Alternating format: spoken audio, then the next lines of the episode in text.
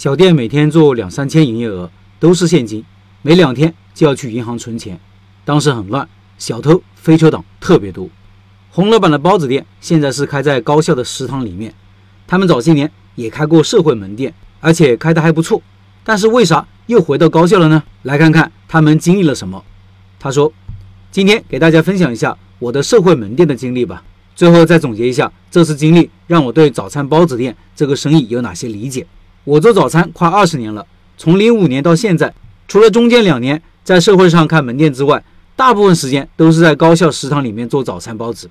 在做社会门店的时候也是很成功的。”那还是一三年、一四年的时候，在广州的东风日产大厂对面做包子，周边还有好几家做餐饮的，主要的消费者是上班的工人和跑大货的司机。这些工人和司机很多是河南人，也喜欢吃包子、馒头等面食。他们住旁边的旅馆，然后基本上都在我这里吃饭。这些人的心理是能省则省，很多时候就吃些包子和馒头，因为把握住了这些人的口味和消费心理。周边的店很快都不是我们的对手，生意都不如我。记得当时房租很便宜，一个月才八百块，吃住都在店里，每天营业额两千到三千。那时候移动支付还不是很普及，都是现金，每一两天就要去银行存钱，因为当时广州很乱，小偷、飞车党特别多。后面生意越来越好，那些司机、工人中午、晚上也要在我店里吃，光吃包子、馒头肯定不行，又要求我们炒菜。那时候想，这没办法呀。就本着顾客为大的原则，简单炒些菜，从一家早餐店干成了三餐店了。但这时候更多麻烦来了，这些司机师傅、工人都喜欢喝啤酒，晚上吃饭又拖得晚，我们又要早起，到了晚上七点多只能赶人走。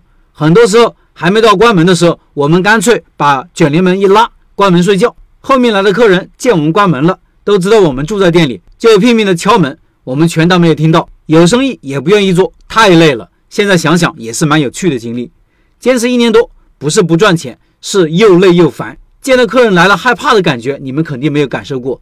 一年干到头，只有年假几天，感觉实在没啥意思。后面就决定转让给别人做。我记得当时转让费是二十万，我们还免费给别人干了一个月，帮人家生意走上正轨才走。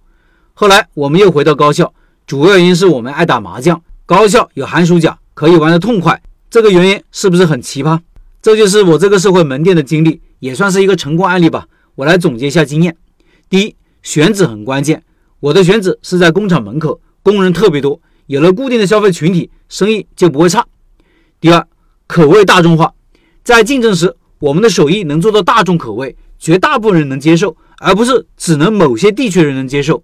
所以能满足这些外地工人还有大货司机师傅的口味，那些广州本地人开店把握不准的。第三，在竞争时，我们更能把握住顾客的心理。我们做的就是便宜的、实在的早餐，接地气，就是平民工薪的消费，价格便宜，东西实在，没有花里胡哨的噱头。早餐就应该接地气，不要搞乱七八糟的活动，真诚实在，物超所值。第四，尽量做极致单品，比如做包子、馒头等相关产品，不做隔得很远的产品。包子和炒菜就隔得很远，要有自己的主见，不能因为消费者要什么就做什么。固然营业额增加了，但是工作量也是成倍的增加。中午不能休息，太累了，得不偿失。请人做呢，涉及到成本、利润等更多问题。我当时就犯了这个错误，弄了炒菜，把自己搞得太累了。第五，卫生，我们家人爱干净，店里特别干净卫生。虽然是简单的桌椅，在累的情况下，卫生细节也一直做得很好，和其他店有鲜明的对比。第六，做一个有人情味的店。在这个缺乏安全感、信任感、人情味的社会里，我们怎么做到这种有人情味的增值服务呢？我的答案只有两个字：真诚。真诚的对顾客、对自己、对事情。